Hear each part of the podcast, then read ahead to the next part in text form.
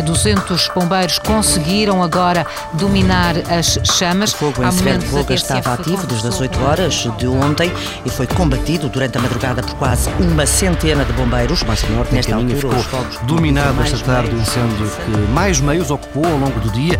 Mais de 200 bombeiros conseguiram... As chamas regressaram esta tarde à Serra do Caramulo. Neste momento estão 112 operacionais no terreno. E foi combatido durante a madrugada por quase uma centena de bombeiros. Está a ser combatido por cerca de 150 bombeiros que daqui a pouco, informa a Autoridade Nacional de Proteção Civil, poderão contar com a ajuda de dois aviões anfíbios. Para o esforço final, os bombeiros eh, contaram com o apoio de dois aviões, como adiantou a TSF.